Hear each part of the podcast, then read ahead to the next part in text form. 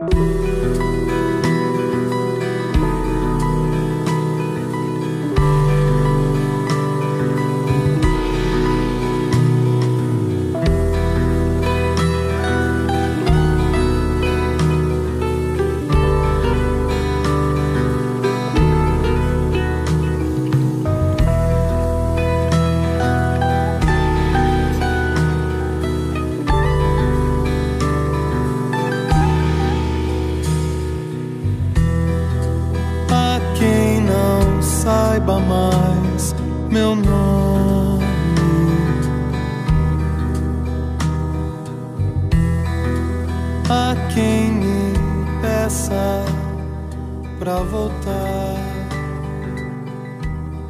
beleza? Quem tá falando com vocês é o Pedro, trazendo para vocês mais um HQ Roteiro Podcast, podcast quadrinhos aqui da Rede Iradex Produções Associadas.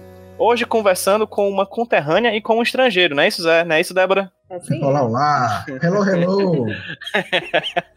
Hoje a nossa conversa é com a Débora, Santos, Débora Cristina e com o Zé Wellington para conversar sobre um quadrinho Made in Ceará, feito aqui no Ceará, sobre uma adaptação de um livro. Enfim, muitas questões para discutir hoje, na verdade, porque é um livro antigo, mas também um livro que lida com questões da atualidade. É um livro que se passa no Ceará, mas tem uma característica um tanto quanto universal. Enfim, questões para a gente abordar no decorrer da conversa de hoje. Mas primeiro, vou pedir para que os nossos convidados se apresentem hoje para vocês. Débora, meu amor, muito bom te ter aqui de volta no HQ Sem Roteiro. Para quem ocasionalmente não conhece você e seu trabalho, fala para quem tá ouvindo a gente, quem é você? Oi, Pedro. Tô muito feliz também de estar aqui. Obrigada por receber a gente. Então, meu nome é Débora Santos, eu sou quadrinista e ilustradora de Fortaleza. Faço parte de um coletivo aqui no Ceará chamado Netuno Press, com mais quatro artistas daqui. E tenho alguns títulos publicados por esse selo e outras coisas também por editora, fora do país. E esse é o meu primeiro trabalho, né? Minha primeira graphic novel publicada aqui no Brasil pela Draco. Luzia. Pessoa lançou fora do país. Sabe quem lançou fora do país também, Débora? Zé Wellington, ah. que está, nesse momento, lá em Sobral, né, nesse protetorado é, maravilhoso lá de Sobral. Não conheço, não conheço ainda, viu, Zé? Tá a hora chegou aí, viu, mas daí quando parar a pandemia lá em 2030, eu vou te visitar, viu? É, é macho, cara. Como é que pode, cara? É, mas não é, é isso aí, cara. Mas eu, eu vou disparar tempo, né? aqui através da Câmara dos Vereadores aqui de Sobral, eu vou disparar aqui o convite oficial para você aí, viu? Vou Opa, beleza. a sua cidadania. Mas aí, galera.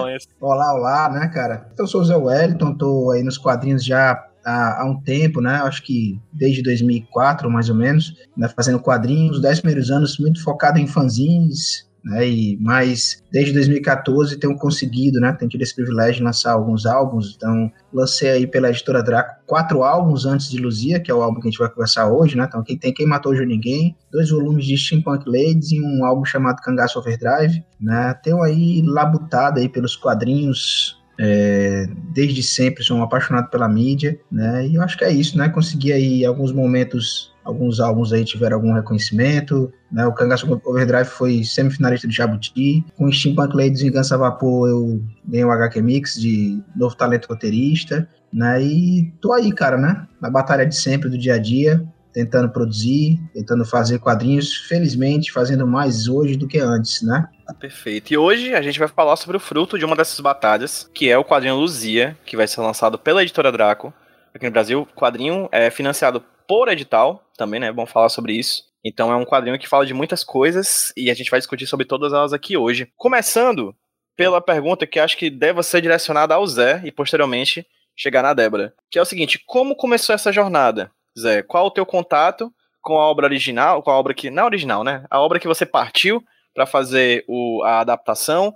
Que obra é essa, afinal de contas? É uma, é uma literatura cearense, né? Então talvez não seja tão conhecida pelo resto do Brasil.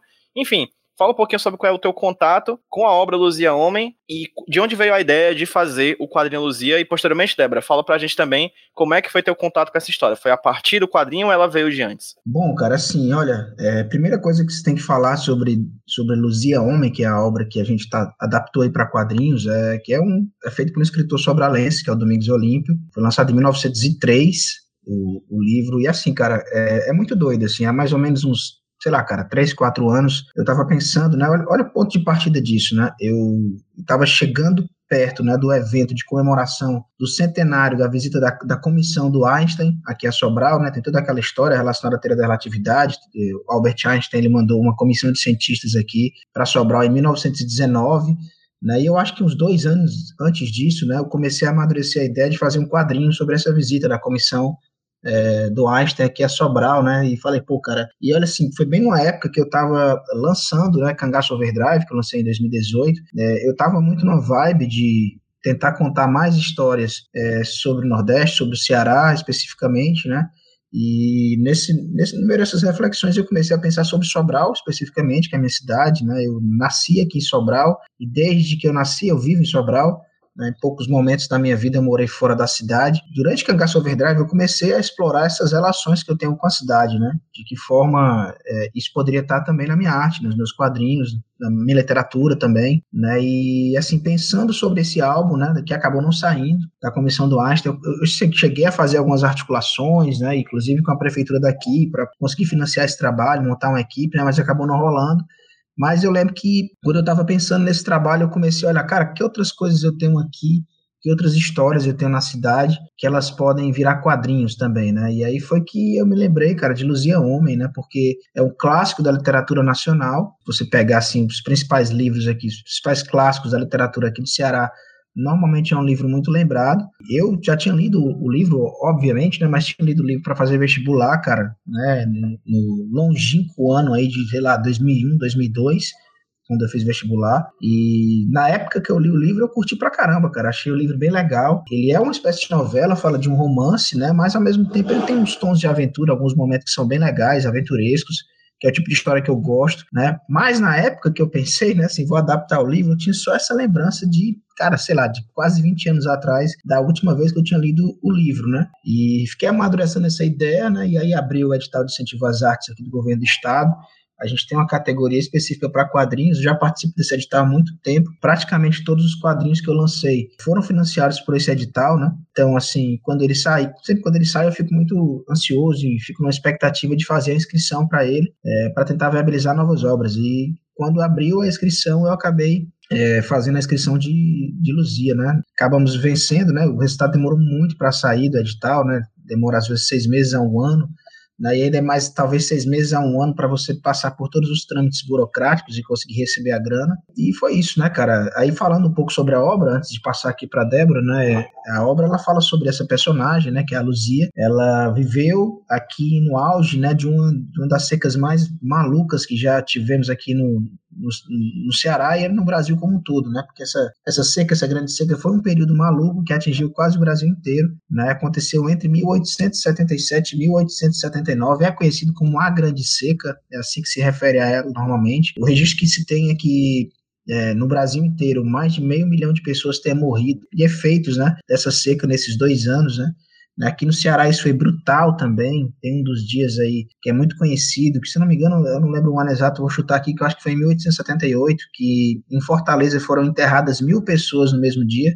Né? Você imagina o que é isso, né? Uma cidade só, no século XIX, né? E esse dia, inclusive, é conhecido como o Dia dos Mil Mortos, né? E tem coisas muito malucas sobre essa seca.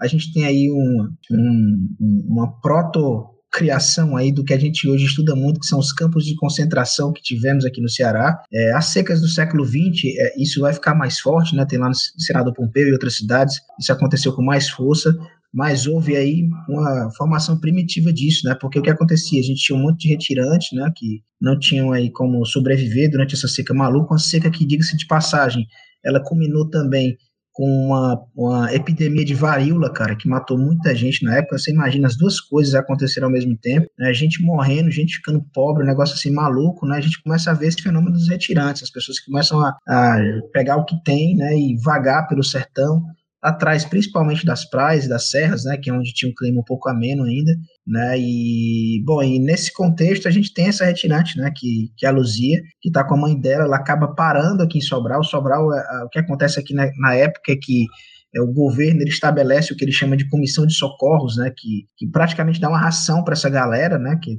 esses retirantes, né, em troca de trabalho, eles trabalham em, em obras públicas e recebe essa ração do governo. Né? Então, alguns pontos do Ceará acumulam muitos retirantes porque tem o trabalho dessas comissões de socorros, e um deles é aqui em Sobral, né? E essa retirante que está aqui passando por essa situação difícil, né?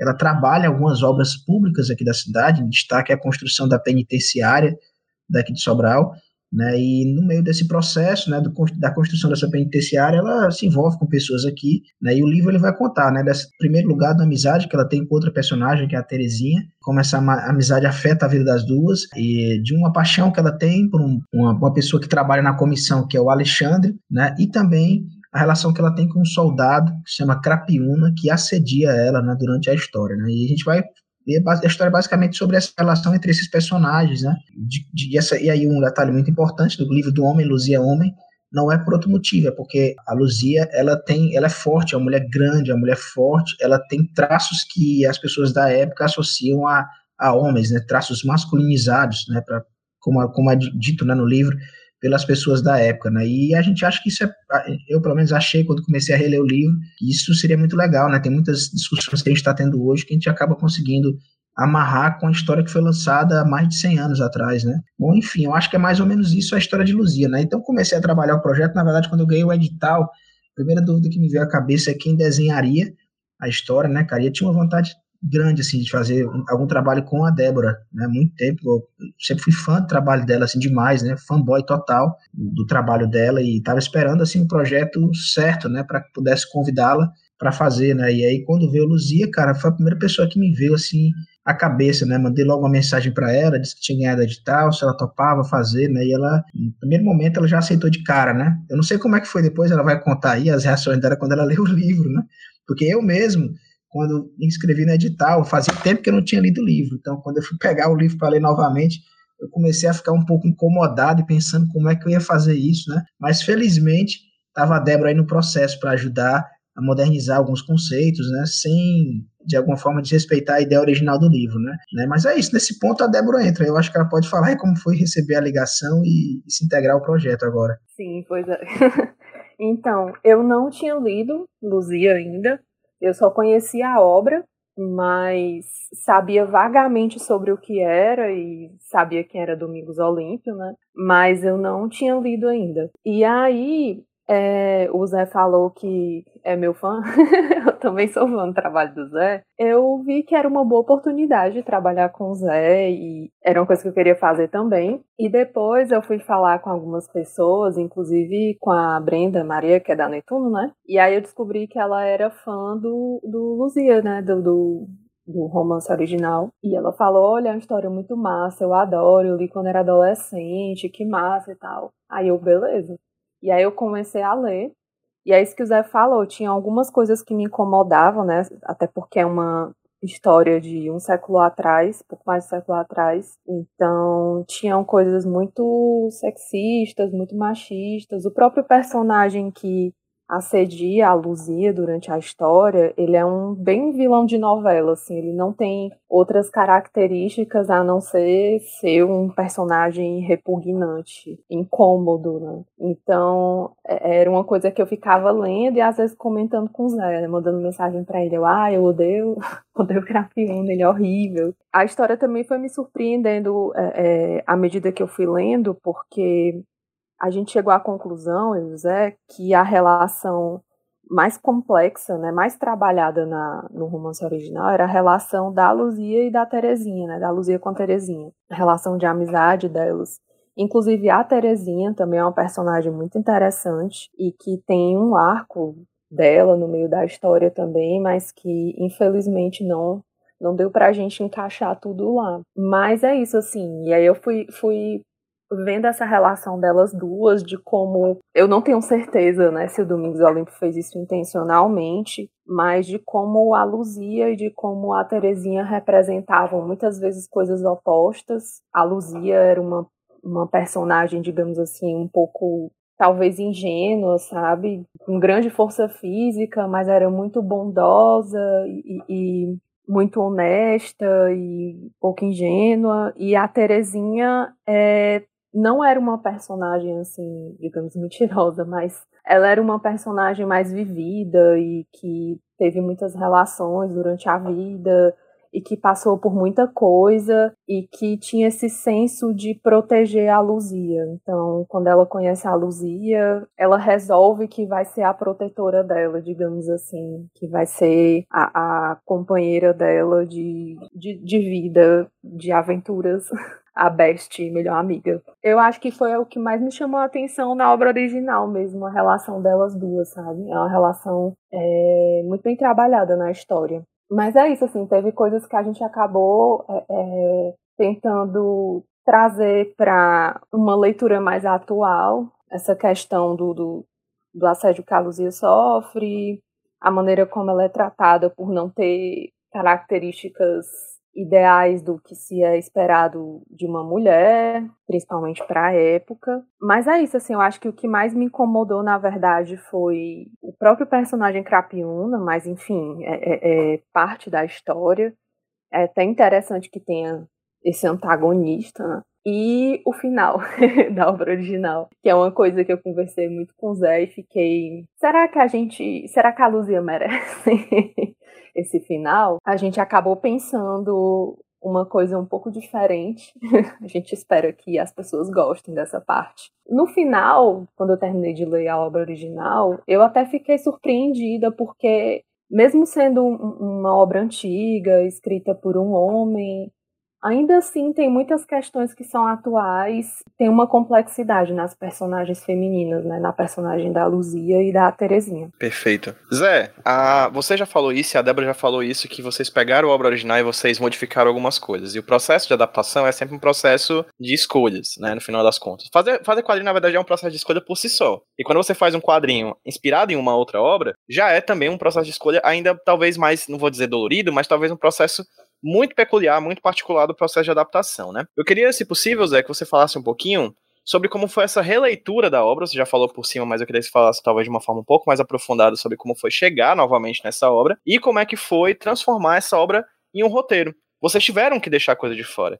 Um romance, né? Se for literalmente adaptado diretamente pro quadro em todas as cenas, enfim, vai ser uma série gigantesca, né? Vocês tiveram que fazer escolhas de coisas para entrar e coisas para sair. E no final das contas, Zé, como é que foi esse processo para você? Você já tinha trabalhado com adaptação antes? Se sim, fala como é que foi. Se não, também fala como é que foi, porque a pergunta é basicamente para você falar como é que foi. Cara, assim, não, eu, eu para não dizer que eu nunca tinha feito uma adaptação, que um dos primeiros trabalhos que eu fiz em quadrinhos, na época eu tinha o um grupo Gatai e fazia fanzine, a gente fez, assim, inclusive o primeiro fanzine que a gente lançou, que era o Gataizinho número zero, como a gente estava todo mundo aprendendo, né? Eu propus ao grupo na época que a gente pegasse contos da literatura brasileira e a gente adaptasse para histórias de quatro, cinco, seis páginas, né? É, e é até engraçado, eu sempre falava para todo mundo que nunca tinha feito adaptação, e um dia eu me lembrei que eu tinha feito uma adaptaçãozinha de quatro páginas, eu acho seis páginas, de um conto do Machado de Assis que chama O Espelho. A gente fez uma adaptaçãozinha, saindo. Mas assim, cara, é um negócio muito é, foram quatro páginas, um negócio bem super simples, né? Pegar um livro para adaptar inteiro era,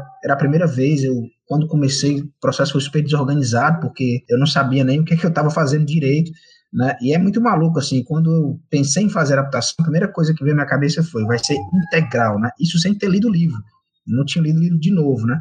A minha ideia era, cara, é, é um livro daqui e tal, as pessoas conhecem, tá? Eu vou fazer uma obra muito fiel ao original, né, cara? E quando eu comecei a ler, cara, né, apesar de, de, de, ser homem, né, eu me incomodei muito com muitas coisas, assim, né, que vem do processo meu mesmo, assim, de, de pensar personagens femininas, né, e, eu fui lendo a história e fui me incomodando, assim, com algumas coisas que acontecem lá.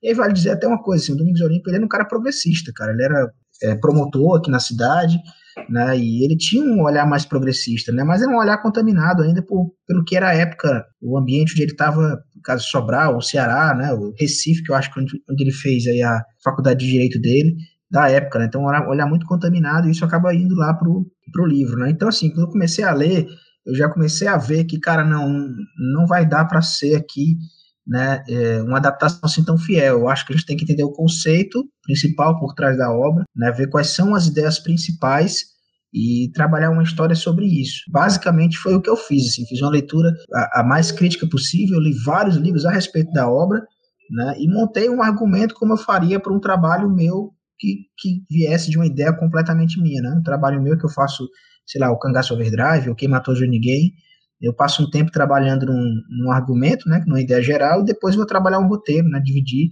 E foi o que eu fiz com Luzia também, né? Fiz a leitura, fiz uma espécie de fechamento de cada capítulo, e montei um argumentão, que nesse argumentão a gente já vai excluir várias coisas, já vou ter que incluir algumas coisas que não existem na obra original, né? E foi interessante, assim, passar por isso, cara, né? Em determinado momento, assim, já perto do final do roteiro, eu já estava mais livre, sabe? Eu não estava mais com tanta vontade de que fosse uma obra integral. Eu já estava assim, não, cara, isso aqui já não é mais, é, é, uma obra levemente inspirada na original. Isso aqui já é mais, agora é um trabalho aqui do Zé e da Débora, não é mais um trabalho do Domingos Olímpio, né? E assim, há coisas que estão lá integralmente na, no quadrinho, né? Por exemplo, diálogos, onde eu pude aproveitar o diálogo original, eu aproveitei, né? Para que tivesse alguma coisa da voz do autor original ali também né? Acho que seria importante. No meio do processo de estudo, assim, de adaptações, eu acabei lendo outras adaptações de quadrinho e apesar de ter muitas adaptações legais aqui no Brasil, eu vi algumas que, que eu não curtia muito, porque é, numa ânsia assim, do, do quadrinista que estava adaptando, por colocar um pouco da voz né, do autor original, ele acabava colocando recordatórios gigantes, colocando narração e tal. Eu não curto muito isso, eu acho que isso é, atravanca muito a leitura. Então, eu acho que o diálogo era o espaço que eu podia dá assim para o autor original é, falar um pouco na obra, né? Então aproveitei o máximo possível diálogos, né? Mas óbvio tive que criar várias situações. É, não tem jeito assim, sabe? Nem existe essa coisa de adaptação fiel. Eu não existe nenhuma adaptação de mídia para mídia que consiga ser 100% fiel. Vai, você vai ter que ter um monte de mudança, né, cara? Pô, o primeiro capítulo de Luzia, cara, não tem um personagem falando. É, um, é, uma, é bem descritivo, assim. Parece quase uma matéria jornalística mas acontece algumas coisas, né? Como é que eu vou adaptar isso, né? Quadrinho é uma linguagem visual, vou, não sei, colocar só um monte de texto, não dá, né? Então, eu tive que, a nossa primeira sequência, né, que aparece na história, ah, que são mais ou menos as oito primeiras páginas, ela é totalmente inventada, assim, sabe? Eu precisava do momento para apresentar todos os personagens, e eu criei uma situação onde a Luzia anda pela obra e os personagens vão aparecendo. Isso não está no livro, né? Mas ao mesmo tempo, assim, alguns momentos que são da mesma forma como, como eles estão no, no livro, né? alguns momentos que a gente acha importante, que eles são legais para adaptar, né? E a gente foi também construindo muito essa coisa dos personagens, o livro é muito focado no romance da, do Alexandre da Luzia, e como a Débora falou, assim, cara, eu quando fui lendo, eu fui me apaixonando pela Terezinha, que é essa personagem coadjuvante, né? eu ficando, ficando maluco pela história dela, pelo papel dela na vida da Luzia. Lá na história a gente já vê isso, de certa forma, né? aquela coisa da sororidade, né? que é uma coisa, um conceito muito legal né? dentro desse, dessa coisa da, da representação feminina e a gente foi construindo muita história em cima dessa sororidade entre elas, né? E acho que isso ficou super legal. E como a Débora falou, a gente teve muitas discussões com relação ao final do, do livro, né, cara? Porque a gente acabou tendo algumas liberdades poéticas, assim, né, nesse final acabou construindo um final que a gente achava que era mais, é, não sei, tá, que condizesse mais com o que a gente tinha pensado para a história, com o conceito todo, com esse conceito que a gente estudou né, para a história. Né, e, e, e, assim, pode-se dizer, inclusive, que essas mudanças acabaram fazendo a gente pensar mudar o título né, do livro, né? Foi uma sugestão da Débora, a Débora pode falar sobre isso daqui a pouco, mas que eu acho que é, é muito icônico, assim, muito simbólico no que acabou se tornando o quadrinho, né? O quadrinho ele, ele se chama Luzia, ele não se chama Luzia Homem. E isso de alguma forma somos eu e a Débora também marcando espaço de que é um trabalho que ele tem muito de mim e da Débora também. Né? Ele é baseado no, no trabalho do Domingos Olímpio, que hoje está em domínio público, mas é um trabalho que é muito meu e da Débora, uma história muito nossa também. Então, assim, eu acho que quem é do, vamos dizer assim, do fandom de Luzia Homem, né? Galera que gosta da obra, eu sei que tem muita gente que gosta, é, ela vai reconhecer a história ali, vai, encontrar vários momentos, ela vai se lembrar de quando leu, mas ao mesmo tempo vai perceber que nós deixamos algumas contribuições assim, na história, nós criamos algumas coisas, e assim, algumas pessoas que já leram a obra, né, que foram, foram leitores beta nossos, é interessante que eles leram e eles nem conseguiram encontrar alguns, alguns desses, dessas mudanças que a gente fez, o que eu acho que é massa, porque conseguimos criar uma obra que, que deixa de lado alguns problemas que talvez tivesse na obra original, né, a gente conseguiu de alguma forma é, não trazer esses problemas para a obra, e mesmo assim mantivemos né, o coração da obra, né, o cerne principal dela, e isso é legal, que quem leu não consiga nem reconhecer onde é que estão essas diferenças, né? Mas assim, é até pedir para a Débora falar um pouquinho aí da concepção dela disso e falar um pouco, inclusive, sobre a questão do título, que eu acho que é, que é bem bacana a gente falar sobre isso. Foi, foi uma discussão que foi trazida pela Débora, inclusive. Eu acho que é bem no começo da história, tem um, uma cena que alguém fala assim, lá vai a macho fêmea, alguma coisa assim, né, Zé? Eu não lembro exatamente qual é a página, mas eu lembro que tem duas personagens que veem a Luzia passando e fazem um comentário desse como uma coisa pejorativa. E aí eu fiquei falando com o Zé de como a Luzia era tratada na obra original por outros personagens, né, da obra, de maneira desrespeitosa e pejorativa por ela ter traços masculinos. E aí eu falei, o nome dela é Luzia. O nome dela não é Luzia Homem na história. então, por que, que a gente não chama ela só de Luzia? É ela que tem que dizer quem ela é, né? É ela que tem que dizer que ela quer ser, digamos assim. É, a gente pensou em colocar o título, da, o título da história como o nome da personagem. Simples assim. E deixar o, o julgamento que ela sofre sendo apenas dos outros personagens do entorno da história dela e não no título, né? não no título da história. É, a Luzia é uma mulher não importa o que eles falem. Né? Ela pode ter traços masculinos, ela pode ser grandona e fortuna, mas ela é uma mulher. Luzia é o nome de uma mulher. E é assim que ela se reconhece. Então, eu tava falando pro Zé, né, que eu meio que criei um, um, um... O sentimento que eu criei com a personagem, Luzia, foi o sentimento que a Terezinha tem pela Luzia, de querer protegê-la, sabe? Tipo, olha, você é muito pura pra esse mundo, não vou deixar ninguém te fazer mal. E aí eu tava, às vezes eu falava com o Zé isso, assim, não, eu não quero que. Eu não quero que a Luzia sofra. e aí a gente ficou conversando sobre essas coisas também, né? Então eu acho que é isso. A gente é, é, chegou nessa decisão de colocar o título da história unicamente como nome da personagem, porque a história é sobre ela. O nome dela é Luzia. o nome dela não é Luzia Homem. Então é basicamente isso. Perfeito, Débora. Aproveitando que você já está falando, obviamente acho que você teve que ler vários textos para compor imageticamente, pensar na tua cabeça as imagens que depois viraram as imagens que viraram quadrinho. Mas prioritariamente você leu dois textos, né? O livro original e o roteiro do Zé. Uhum. É, como é que foi para ti, enquanto você lia o livro, enquanto você lia o texto do Zé, pensar as imagens? Não só os personagens, vamos deixar os personagens para um segundo momento. Talvez o Zé e a Débora possam, vocês dois possam falar até mais aprofundadamente sobre como é que foi a concepção dos personagens, trazendo esses personagens da virada do século XIX para o XX, esse século XXI que a gente vive, né? Tá que eles ainda estão ambientados naquela época, mas vocês trouxeram, como vocês muito bem falaram, várias questões e pensamentos dos dias de hoje para repensar, talvez, é, de uma forma um pouco diferente essa obra final, a obra, na, a, mais do que a fidelidade, o intuito de vocês é fazer uma obra massa para um público de outra época, né? Mas, Débora, como é que foi vocês, você lendo o livro e lendo o texto do Zé Wellington, o que, que você pensava de espaço? mesmo, de local, de espaço em que os personagens andariam. Como é que foi pensar esse sertão cearense durante uma grande seca? Eu já fui em Sobral, né, muito rapidamente, inclusive para um evento com o pessoal da Netuno, que o fã Sobral, que o Zé chamou a gente.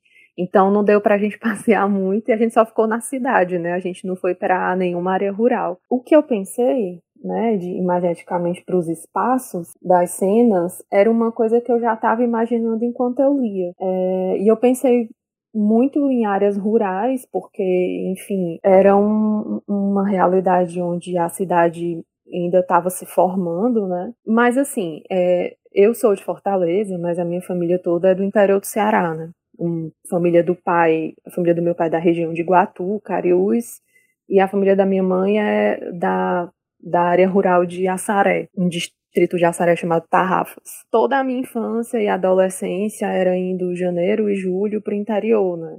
Embora não sejam Sobral, mas são áreas de sertão também, e eu presenciava o momento de chuva, que geralmente era no começo do ano, que estava tudo verde, açude sangrando, barragem sangrando, e alguns, em algumas áreas tinha até cachoeira. E quando a gente ia em julho, que era na época da festa da padroeira, geralmente não tinha tanta chuva, era mais quente, era mais seco, a gente via a mata da caatinga sem folha, né? Geralmente quando fica aquela mata branca que chama. Essa referência magética veio muito do que eu já vivi da minha infância, da minha adolescência, de ir pro sítio da minha tia-avó, que era uma casa de taipa, e passar a final de semana lá. Esse tipo de coisa, assim. Então, é, eu até na época, quando eu comecei a procurar a fazer pesquisa de referência, né? Eu fui pegar umas fotos antigas é, da gente no interior para ver se a coisa mesmo de, de, desenhar árvore, de desenhar planta, é, de desenhar a textura do chão, que é uma coisa que eu achei muito difícil de fazer e que nem sempre eu acho que eu fiz da maneira que eu gostaria de ter feito. Mas é isso, assim, essas referências vieram é, desse imaginário construído durante a vida mesmo, de ir para o interior, e de algumas pesquisas de imagem que eu fiz. É, principalmente, inclusive, eu uso muito o Google Street View, então eu dava uma passeada em Sobral também. O Zé também me passou algumas referências, é, algumas pinturas. É, Reis Carvalho, né, Zé? Pintou? Isso, Reis de Carvalho. Reis de Carvalho, inclusive da época, né, do finalzinho do, do, do século XIX, e ele registrou algumas cenas cearenses, então dava para pegar um pouco da referência da roupa, das casas, dos cenários. Então, a coisa de desenhar a casa de taipa e, e fazer o, o, o, presídio, casa de cadeia, como é, como é o nome, Zé? Casa de câmara e cadeia. Casa de Câmara e Cadeia, que era tudo uma coisa só, né? E essas referências foi o Zé que me passou, mas a, a, as casas mesmo das pessoas e a vegetação, é meio que, que desse lugar também. Óbvio que eu, que eu fui procurar fotos, e como eu falei, fotos de família também, mas veio daí. Então, à medida que, quando eu já estava lendo o romance, eu já estava imaginando as cenas, né? Pelo menos comigo funciona assim. Eu já consigo é, é, visualizar, fazer essa imagem mental de como é que seria espacialmente a cena é, da história, né? Perfeito. Zé, quem, quem escreve roteiro, escreve roteiro para virar imagem, né? Escreve roteiro para virar diálogo. É, como é que foi para você essa dimensão de descrever essa cidade que você mora, morou grande parte da vida, mas não é exatamente a cidade que você morou grande parte da vida, é uma cidade anterior à cidade que você morou grande parte da vida né? Essa cidade, que como a Débora muito bem falou, estava nascendo, né? Tava começando a ser construída. Como é que foi viajar no tempo na sua própria cidade para compor o roteiro de Luzia? Cara, o processo ele foi delicioso, assim, sabe? É, foi, foi muito legal, assim, né? Deu trabalho, mas para mim foi muito rico, né? Porque eu, eu já sinto que tem uma relação muito forte com a cidade, né? Sobral, inclusive, tem, inclusive tem trabalho acadêmico assim, sobre isso, sabe? De, de falar que que a gente daqui é meio bairrista, isso inclusive em algum momento é problema também, eu reconheço, mas é um, é um espírito que existe na própria cidade, a gente gosta muito, a gente ama muito a própria cidade, fala muito sobre ela, os meus amigos mais próximos, vocês dois inclusive sabem que eu adoro fazer brincadeiras sobre o de Sobral e tal, mas isso, isso é, é esse sentimento que eu tenho pela cidade aflorado mesmo, né? E nunca tive vergonha, muito pelo contrário, sempre tive muito orgulho de falar aqui da própria cidade, onde eu nasci, né? E mergulhar, assim, cara, na, na história da cidade, né? Foi, foi muito legal, sabe? Assim, em termos de aprendizado, de entender mais, né? É, a cidade em si, o funcionamento da cidade, né, o crescimento dela, como que, entender os porquês de, de, ela ser como ela é hoje, né, e ao mesmo tempo, era um processo bacana, assim, de pesquisa maluca, assim, sabe, é, um dos livros, assim, que eu, que eu fiz uma pesquisa mais aprofundada, né, que foi muito legal ler, foi um livro que fala sobre, é, um livro escrito por um arquiteto aqui, que é o Herbert Rocha, que fala sobre o crescimento urbano da cidade, então ele é, era um livro que tinha um olhar, assim, da, do urbanismo, né, da arquitetura, né, cara, e é sensacional, assim, é, tentar fazer essa, esse, essa pesquisa investigativa de olhar um ponto no livro, né, que é falado. Muitos desses pontos eu reconheço, são lugares que eu piso até hoje, né, eu pisava antes de estar preso em casa, mas são lugares em que eu passei a minha vida toda pisando, é, lugares que eu fui, né, e de vez em quando encontrar algum lugar que era falado no texto, eu falo, caramba, Lagoa do Junco, que é essa Lagoa do Junco, que inclusive é onde ficava a casa da Luzia, né? E aí, de repente, pesquisar e descobrir que era uma lagoa que foi aterrada no centro da cidade, né? Que hoje não existe nem mais é, sinal dessa lagoa, e isso é um problema, né, do crescimento urbano, assim, desenfreado, que a cidade passou, né? Sobral está no interior do estado, mas é uma cidade de médio porte, tem mais de 200 mil habitantes, tem uma população flutuante de quase um milhão de pessoas, assim, porque é, a região é, é, mais ou menos o que a gente tem aqui na população na macro-região aqui da cidade, né? Então, é uma cidade que concentra pessoas de várias cidades menores que ficam aqui em volta, né? Então, é uma cidade extremamente urbana, tinha um crescimento urbano, mas em relação com o sertão, é uma relação mesmo de se meu pai e minha mãe são do sertão mesmo, nasceram, foram criados dentro do ambiente rural, mas eu nasci, nasci já dentro do ambiente urbano tenho uma relação com o sertão mais pelo meu pai e pela minha mãe, de, de final de semana, de passar um feriado né, nos sítios aqui que, que a gente tem aqui da, de família, essa, essa coisa toda, né? E, mas foi legal, assim, sabe, cara? Você pegar o livro e buscar o significado de cada coisa, né? Até uma, até uma curiosidade, um, um local no livro que é muito falado, né? Que de vez em quando os personagens falavam assim, eu vou a Fortaleza, eu vou a Fortaleza. E eu lembro que a primeira vez que eu li, eu pensava que era a capital Fortaleza, né? E porra, fiquei e, e era assim, era um, um, era era tipo uma movimentação muito rápida, sabe? O, o personagem falava vou a Fortaleza e quase horas depois estava em Fortaleza, o que é impossível, né? 100, mais de 100 anos atrás, a gente está, Sobral está a 220 quilômetros de Fortaleza. Isso antigamente, você tem um carro que é rápido, você precisava de um dia para viajar ou mais, né? Se você fosse a pé, era muito mais do que isso. Né? Então, aí depois, na pesquisa, eu fui descobrir que, que a gente tinha um bairro aqui que chamava Bairro da Fortaleza, que o nome Fortaleza era porque o conjunto de pedras que existia aqui na beira do, do rio Acaraú e em algum momento foi usado lá por soldados, chamava-se de Fortaleza, né? Então, assim, é, foi muito legal esse processo, sabe, cara? Foi um processo, assim, de, de conexão com a cidade que veio num momento em que eu tô nessa vibe, assim, de me conectar com as coisas locais, com as coisas desse lugar onde eu nasci, né, de, de valorizar e ao mesmo tempo problematizar também coisas da cidade e da relação das pessoas com a cidade, né? Então, eu acho assim que foi muito muito gostoso, né? Procurar fotos antigas, né? Esbarrar aí nas aquarelas do Rei de Carvalho foi muito legal. Na né? Rei de Carvalho ele participou da famosa Comissão das Borboletas, uma comissão de cientistas que passou aqui pela, pela por Sobral, pelo Ceará inteiro, na verdade, é, no século XIX, né? E fazendo pesquisa, uma das primeiras comissões científicas do Brasil e passeou aqui pela, pela região, é, inclusive, assim, um astrônomo que estava lá, que é o Rabagli, acabou ficando em Sobral, se casou, constituiu família aqui. Mas o Gonçalves Dias, que é o poeta, estava nessa comissão, né, uma galera. Aí nós, inclusive, como extra, contamos uma das histórias da comissão, está lá com uma página extra no, no, quadrinho, né, e foi legal, assim, ver as aquarelas do Rei de Carvalho, ver locais que eu conheço aqui na cidade, e como esses locais mudaram, né, e, pô, cara, eu, foi um processo muito legal, um processo que eu quero fazer mais vezes na minha vida ainda. Débora, para ti, como é que foi a gente já falou sobre a imagem, sobre essa imagética que você trabalhou em cima das fotos do Google Street View e da tua pesquisa e da tua vivência, né, no interior. É, mas vamos falar um pouquinho dos personagens, assim, né? Como é que foi a sua, o seu trabalho transformar aquelas palavras que estavam no livro e no roteiro do Zé em personagens que andam, que, que conversam, que se apaixonam, enfim, como é que foi transformar isso em imagem? Como é que foi o design desses personagens? Quais foi, qual foi o trabalho que você teve de fazer isso? Se demorou, foi rápido, enfim. É, assim que você leu, você já imaginou como é que seria a Luzia? Enfim, fala pra gente como é que. Descreve um pouquinho como é que foi teu processo criativo para colocar esses personagens na página. Tem alguns personagens que são descritos na, na obra original, né? Por exemplo, a Terezinha, o Raulino. A Luzia tem algumas características, né? Mas conversando com o Zé, o primeiro personagem que a gente começou a desenvolver visualmente foi a própria Luzia. O Zé, das leituras que ele fez, a gente chegou à conclusão de que provavelmente a Luzia poderia ter traços indígenas. Inclusive, trabalhos de outros pesquisadores pesquisadores, existe toda essa, essa especulação de que talvez a Luzia tenha existido, talvez não, é, talvez ela, ela foi a personagem foi construída com base numa mulher que realmente existiu, mas ninguém tem certeza. Então é, é, a gente partiu daí e aí eu comecei a procurar pessoas que talvez pudessem se parecer com ela.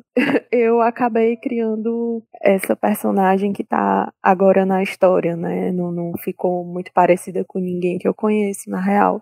Mas eu queria que ela fosse mais alta que todos os personagens, né? Que isso refletisse um pouco sobre como ela é tratada moralmente na história, que ela é meio que uma. Ela é um pouco heroína romântica, sabe? Do que a gente conhece de heroína romântica da literatura brasileira. Ela é uma personagem moralmente sem defeitos. Né? Eu acho que, que ela é só uma personagem um pouco insegura, que acredita que não merece ser feliz.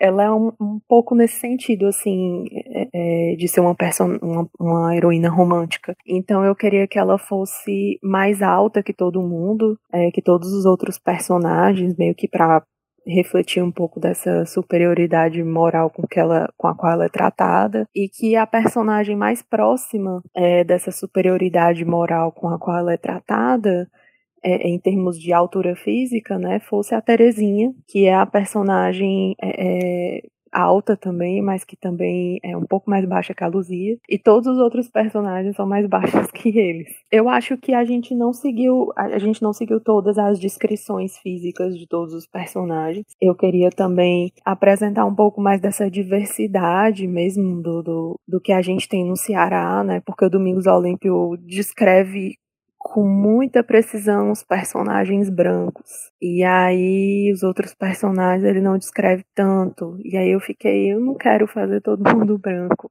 Então a gente acabou chegando nessa conclusão de fazer personagens diversos mesmo, principalmente porque eu amo desenhar mulheres. Então eu acabei desenhando mulheres um pouco parecidas com mulheres que eu conheço, tirando a Luzia, né, mas as outras personagens, tipo, mulheres parecidas com as minhas tias, com a minha mãe, é, com pessoas da minha família mesmo. O Alexandre, eu queria meio que fazer ele com uma carinha assim de galã de novela, sabe? que eu queria fazer um, casalzinho gato da novela. Então, é, eu meio que pensei no Alexandre assim. Inicialmente ele ia ser parecido com um amigo, mas acabou nem ficando tão parecido assim. Mas foi isso.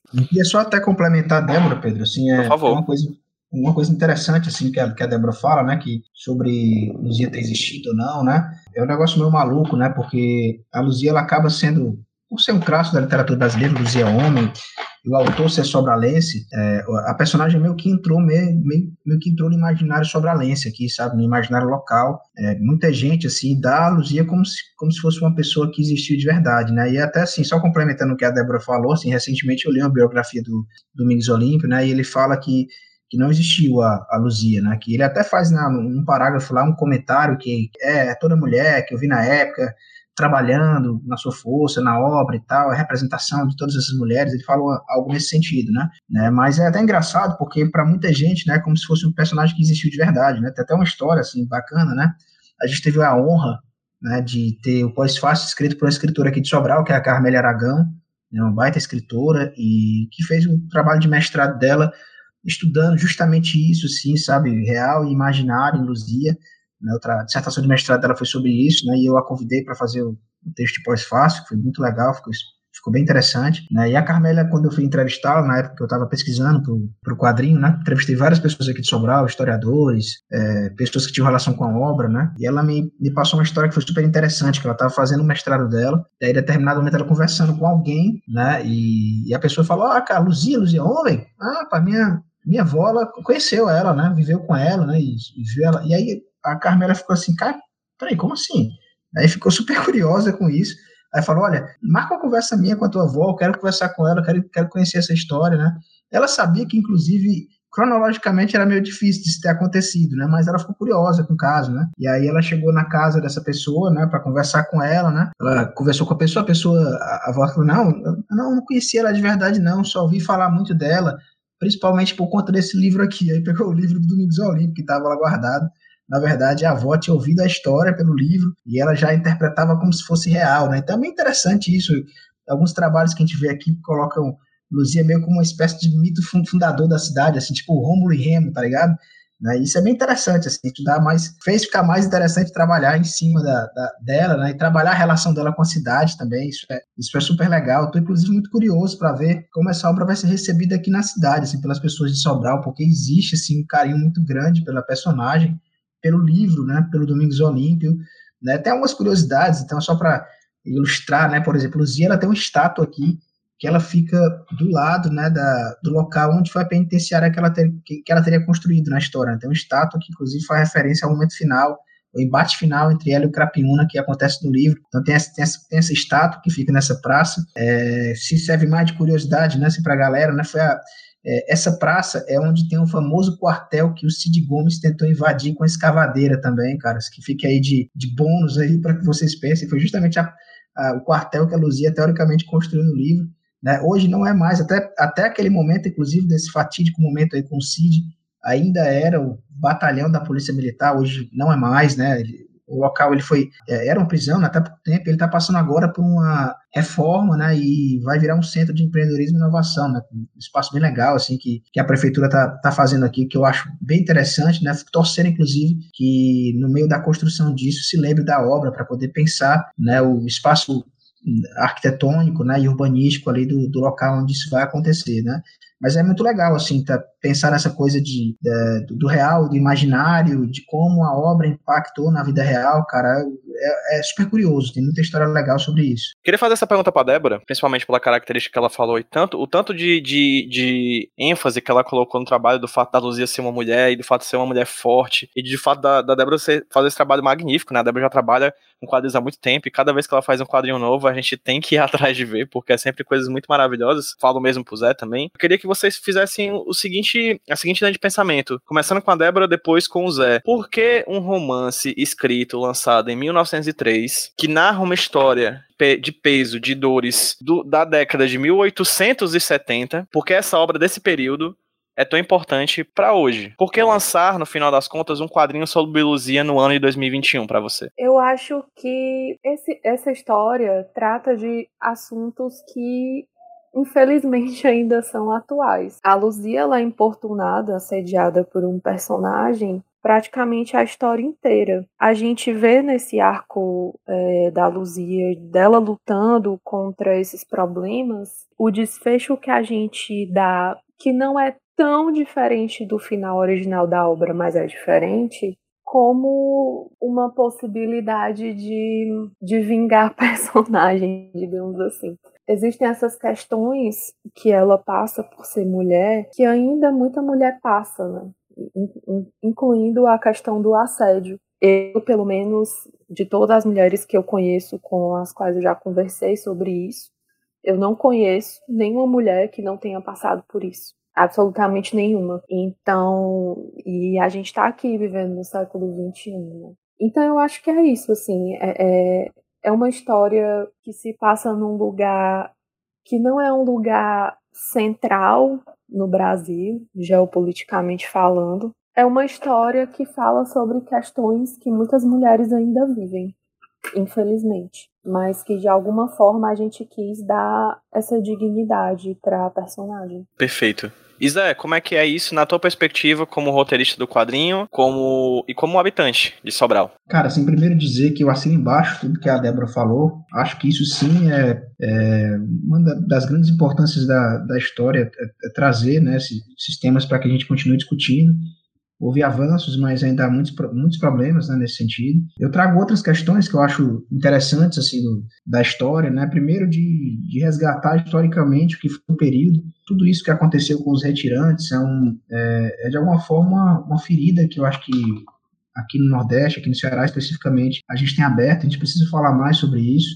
Né? Há histórias assim muito complexas, né, envolvendo os retirantes, há pouco tempo eu estava me lembrando, não pude ver ainda, mas é, uma cineasta aqui do Ceará lançou documentário chamado Currais, é, que não é na, seca, na, na Grande Seca, né, de 1877 a 1879, se não me engano é na seca de 30, quando acontecem esses campos de concentração, como essas pessoas são tratadas. Né, então eu acho que, é, além do que a Débora falou, há essa importância também de a gente conversar sobre a nossa própria história, sobre coisas que aconteceram que não foram tão interessantes, assim, não foram tão legais, e que a gente precisa entender por que, que elas aconteceram, o que é que levou essas coisas a acontecerem. Eu, eu vejo, assim, muita coisa, é, talvez seja porque eu estou meio impregnado, tenho lido bastante hoje textos a respeito, assim, das relações, assim, do capital mesmo, né, do sistema capitalista, né, que é um sistema extremamente problemático, que não deu certo, não tem como dar certo, né, e eu consigo ver na nossa história a gente discutir um pouco isso também, sabe, assim, da relação entre rico e pobre, né, relações de privilégio. Né, eu acho que o livro traz muitas coisas nesse sentido. Então, eu acho que é uma contribuição bem interessante, assim, que, que a gente tenta dar, né, para essa discussão, né, e, e é, é, é, engraçado, sabe, cara? A Débora fala que boa parte dos temas que estão lá são atuais. A gente chegou a discutir fazer uma adaptação assim mais livre ainda, de repente Luzia Homens passando nos dias atuais, sabe? Dava até para fazer uma história bacana, assim, tratando questão de gênero, de repente com, um personagem transgênero, algo assim, sabe? Mas no final a gente viu que é, manter o tempo original, né, poderia ser legal, teria algum impacto no sentido de da gente perceber que é, 120, 150 anos, na verdade, né, se você pegar a seca, são, são 150 anos quase, é, se passaram e muitas coisas ainda permanecem iguais, né? Eu acho que manter a história no tempo original, ela caminha muito nesse sentido. Então eu acho que eu acho que a obra original ela é muito é, relevante né, e significante nesse sentido, né? ela vale ser lida, eu espero né, que depois do nosso quadrinho muita gente se interesse em ler a obra original também, tá? Apesar dos problemas que a gente já comentou, é, é legal essa visão do Domingos Olímpio. Nem é a melhor visão, inclusive, sobre o período. Se você quiser ler a melhor visão mesmo, seria pegar os retirantes aí do Franklin Távora. Eu acho que é mais, mais legal porque ele tem um tom ainda mais crítico ainda ao governo. Né? O Domingos Olímpio, ele estava de alguma forma integrado ao governo, então ele até pega leve assim com o governo da época. Né? O Franklin Távora ele vai mais na veia. Né? Uma obra que, inclusive, eu tenho, tenho ficado muito, com muita vontade de conhecer mais e, de repente, adaptar no futuro. Mas, enfim, eu acho que é uma história que ela ainda é muito relevante hoje, traz muitas coisas interessantes para serem pensadas, serem conversadas. Foi isso que me fez ter vontade de fazer essa obra, né, e de ir até o final, levar, foram quase três anos o processo, cara, né, foi um processo assim bem maluco assim eu falo por mim assim passei por muitas coisas na minha vida pessoal nesses três anos ainda mais né plus pandemia né que acabamos terminando ela durante a pandemia, né? Mas está aí, cara, ficou linda demais a obra, tenho um orgulho danado dela e espero que as pessoas gostem também, consigam é, enxergar e, e, problematizar e ter, ver, tentar fazer essas comparações entre a obra original e a nossa, né? E que essas discussões sejam ricas no sentido da gente é, continuar pensando no que a gente pode fazer para esse mundo ser um pouquinho melhor, né? Seja na, na relação com as mulheres, seja na relação mesmo, as relações aí complicadas do capitalismo. Isa, para finalizar, quando uma pessoa for lá no site da Draco e adquirir o livro, o quadrinho da Luzia, é, o que é que elas vão receber em casa? Elas vão receber um monte de papel. Não, tô brincando, gente. não, cara, sério. Não, cara, vão receber um quadrinho, 96 páginas, é, é, além de toda a discussão que a gente já teve aqui no, no, no podcast, né? a gente já falou aqui do que, é que tem, das ideias que estão lá, de alguma forma, né? É um quadrinho que a gente depositou, assim, um carinho muito grande nele, assim, na hora de fazer, né? Então ele tem extras super legais, né? Tem uma história de uma página envolvendo a Comissão das Borboletas, que está dentro do livro também, que a gente estava no roteiro original, teve que tirar depois, só que acabamos colocando como extra do quadrinho.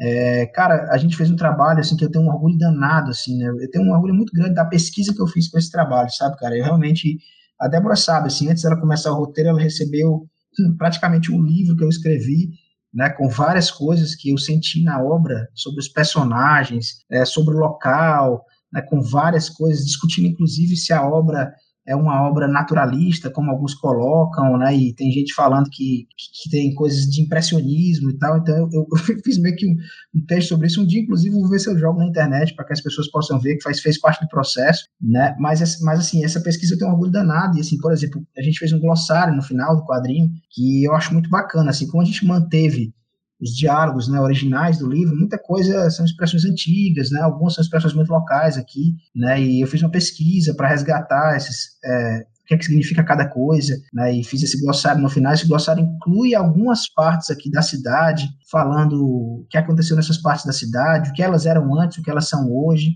né? Eu conversei com a Débora, a Débora fez um mapa assim bem legal, cara, inclusive, de Sobral da época, né, para que você possa enxergar melhor os caminhos da Luzia, da Terezinha, do Alexandre, do Crapiúna na cidade. Né? Ela fez tem, tem um mapinha desenhado pela Débora que tá muito legal. Então, enfim, cara, é, é uma obra que ela tem muito conteúdo, sabe, cara? Tem muita coisa bacana, né? Eu acho que eu nunca tinha tido tanto cuidado para fazer um quadrinho na minha vida como eu tive com Luzia, né? Então, eu acho que as pessoas que tiverem comprando, né, o livro, elas vão receber isso, né, muita informação, muita coisa, né, e além de uma história que a gente tentou fazer que fosse uma história legal, bacana, que fosse uma novelinha legal. E é uma novelinha, viu, cara, mas é uma novelinha bem gostosa de ler. E Débora, para quem leu, vai ler Luzia, ou já leu Luzia quando tiver saído desse programa aqui no, do HQ Sem Roteiro, e quiser saber um pouco mais sobre o teu trabalho, onde é que as pessoas conseguem te encontrar nas internet, nas redes sociais, enfim, para poder conhecer um pouco mais sobre o que você já produziu e o que você vai produzir? Então, me segue no Instagram, é arroba.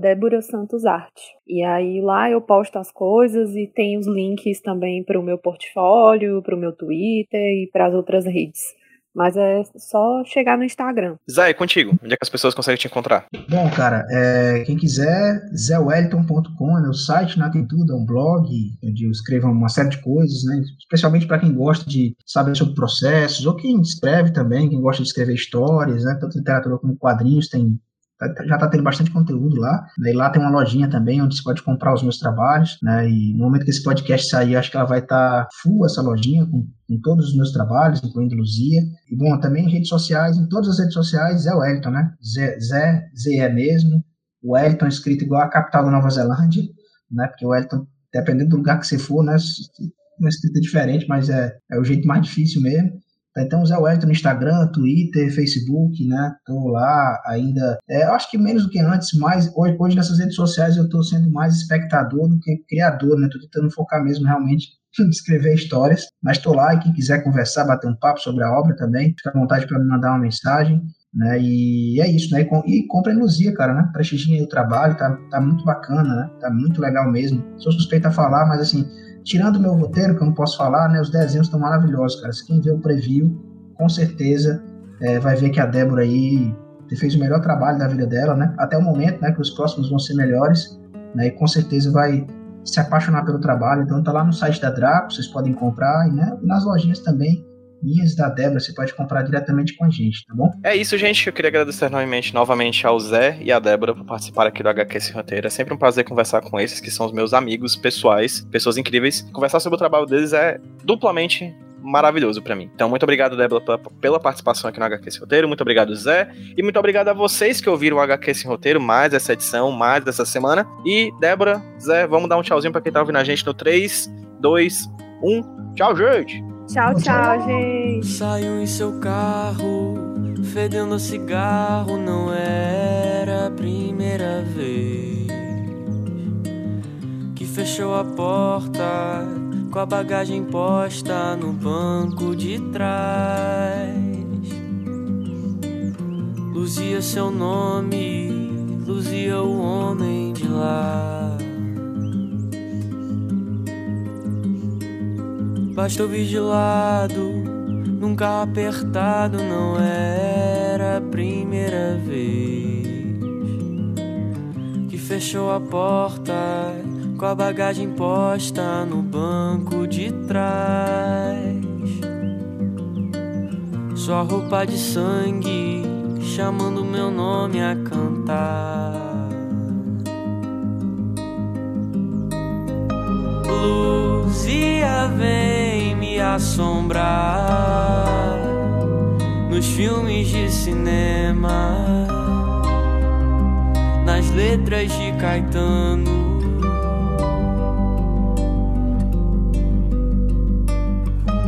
Luzia vem me visitar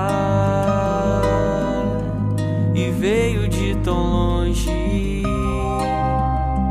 cansada de esperar.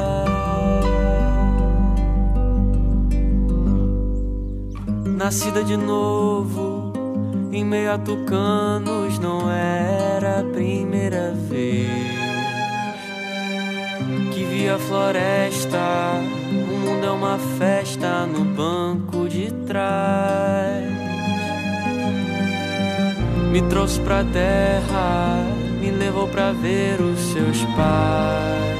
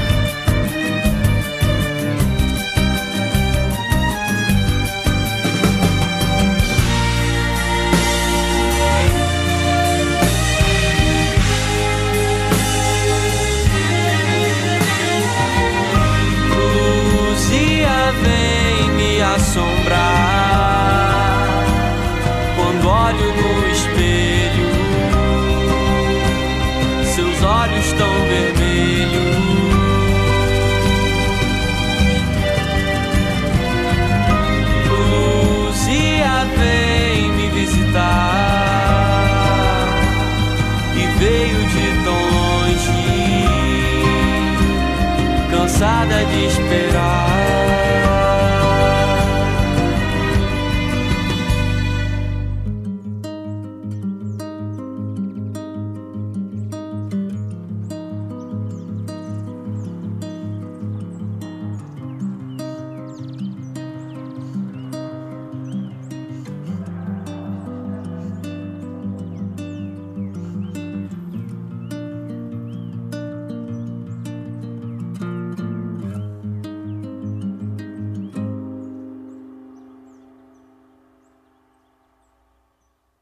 E aí ela, ela, ela foi para Sobral e aí achou muito caro os, os, as estadias, porque é em Libra, né? Cara, é foda. Eu pensei que era em dólar. Porra, dólar não. Agora pode até ser, voltar a ser dólar. Agora, quando tava o Trump, a gente, a gente cortou as relações internacionais. É, né? agora o Biden pode, né? pode começar a conversar. É. É. O Biden, inclusive, é de Sobral, né? O Joe Biden, né? É, o, na verdade, o avô dele é daqui, cara, né? Ah, sim, sim. Aqui a gente, aqui a gente chamava seu Bidim.